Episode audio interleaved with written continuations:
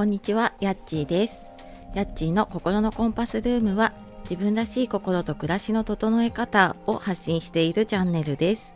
本日もお聴きくださいましてありがとうございます。え週の真ん中ですね。いかがお過ごしでしょうか？えちょっとここのところね花粉が結構暖かくなってくるのは嬉しいけどね飛んできていて私もちょっと鼻づまりだったりねそっからやっぱりなんか鼻が詰まってるせいかねなんか朝起きるとすごい喉が痛くなったりとかしていてあのやっているんですが 皆さんいかがでしょうか？ねあのもう少しこの時期ね、えー乗り切っていきたいなと思っております。あとあの昨日かなお知らせしたあのマルシェの方にねあのいろいろレターだったりとかね、DM とかいただいてありがとうございます。えー気になる方いたら、あのー何かね、えっ、と、メッセージとかいただければ詳しいことをお伝えできるので、えーぜひぜひ、あの、お問い合わせいただければと思います。で今日はこうなったらどうしよう心配事の先取りをやめるためにっていうことでなんかちょっと考えすぎて動けなくなっちゃうなとかなんか起きてない不安とかねそういうの考えちゃうなっていう方あのよかったらお付き合いください。でこのなんかこうなったらどうしようって、まあ結構ね起こらないことが多くってでよくあの心配事の9割は起こらないって言われるようにあのそういうふうに考えていることって実際そうなることって少ないんだけどでもどうしてもね人ってそのネガティビティバイアスってネガティブな方にね行ってしまうっていうことで、まあ、それをあのポジティブな方とかねするためにっていうことでウェルビーイングの話とかも以前させていただきました。でそのなんか心配事のね先取りをやめるためにっていうことで、えー、と私が最近、まあ、そのそのためにじゃないんだけれどもあの役立っているなっていうのが、えー、と持ち物を減らすっていうことが意外となんかこれに、えー、と役立ってるなと思っています。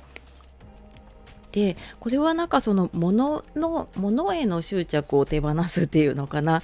あの練習小さな練習になると思うんですけれどもあのなかなか心の執着って目に見えなかったりとかあと意外とね表に出てるのはちょっとなんだけれどもものすごい深いあのでもこう何年何十年にもわたるものがあったりとかするとなかなかちょっともう手放すのが難しかったりとかすごいエネルギーを使ったりするのでついついやっぱりそこってね見ないふりとかあのしたくなっちゃうと思うんですね。まあ私もそうなんですけれども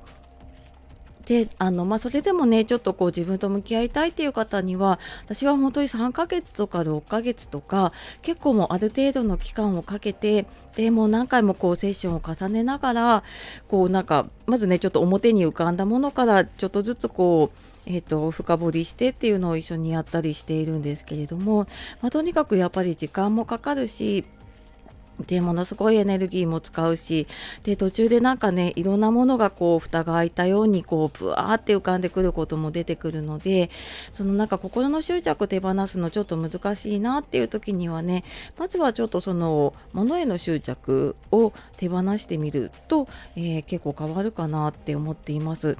で私なんかあの旅行に行く時もそうだしどこか出かけるにも結構なんか大きいバッグにあなんかこれもいるかもあれもいるかもみたいな感じでいつもなんかこうショルダーバッグとかパンパンにして持ち歩いてたりとか足りないとサブバッグとかね持っちゃったりしていたんだけれどもなんか最近あこれなくてもなんとかなるかなとか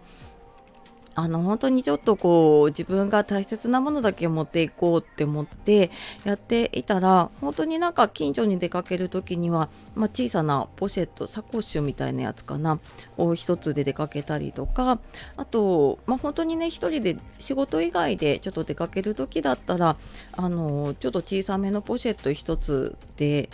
まあ、なんか都内だったりとかねちょっとしたところとかも出かけられるようになってなんかそうするとこうなんか余分なものを持ち歩いてないから すごいこう身軽だしすっきりするなっていうふうに思ったんですね。でなんかこれをなんかやっていくと、まあ、家の片付けも私は結構ちょこちょことね物の手放しをやっているんだけれどもそうやっていくとなんか本当に大事なものが残っていてあなんかこれは大事にしたいなとかそういうものに囲まれているってすごくやっぱり心地がいいんですよね。でなんかその手放せないのってでやっぱりどうしても執着があったりとかするんだけどそのもの一つでねちょっと自分と向き合ってみるとあのまあ、なんでねこれがちょっと大事なんだろうとか何でこれ手放せないんだろうなって思うと多分そこにくっついている何か出来事だったり感情だったりがあると思うのでなんかそれをねえちょっと物を通してやってみると意外と自分でも、うんとまあ、そのね物への執着の手放しっていうのはできるのかなって思っています。でなんかそうやっていくとこうなんか自分でどうにもならないことってもうそのまま受け取った方がいいんだなと思ったりとかあの例えばね天気って変えられなかったりとかねあの人の寿命ってやっぱり、うん、変えられないなって思うんだけどでもそれにね必要な備えをすることで不安って減らせるなって思うしで、まあ、その一つがね私は就活とかエンディングノートを書いたりっていうことなんだけれども、まあ、そういうことをやっておくことでねなんか何かあったらどうしようっていう不安をちょっと減らしたりとかっていうので、うん、なんかそういうふうに一つ一つね備えをしていくこととあとはあの何かこうちょっと思い込んでるものがある時ってあるんだよね。なんかこれは持たな持ってなきゃいけないとかこれは手放しちゃいけないとかっていうふうに自分で何かちょっとこうえーと、思い込みの眼鏡をかけてしまっていることがあるのでね あのあちょちょっとなんかこれ私、えーと、手放せない何かがあるなと思った時にはなんか眼鏡かけてないかなって思って見てみると意外とこうスパッとねあの切り離せることもあったりするかなって思ったりしています。はい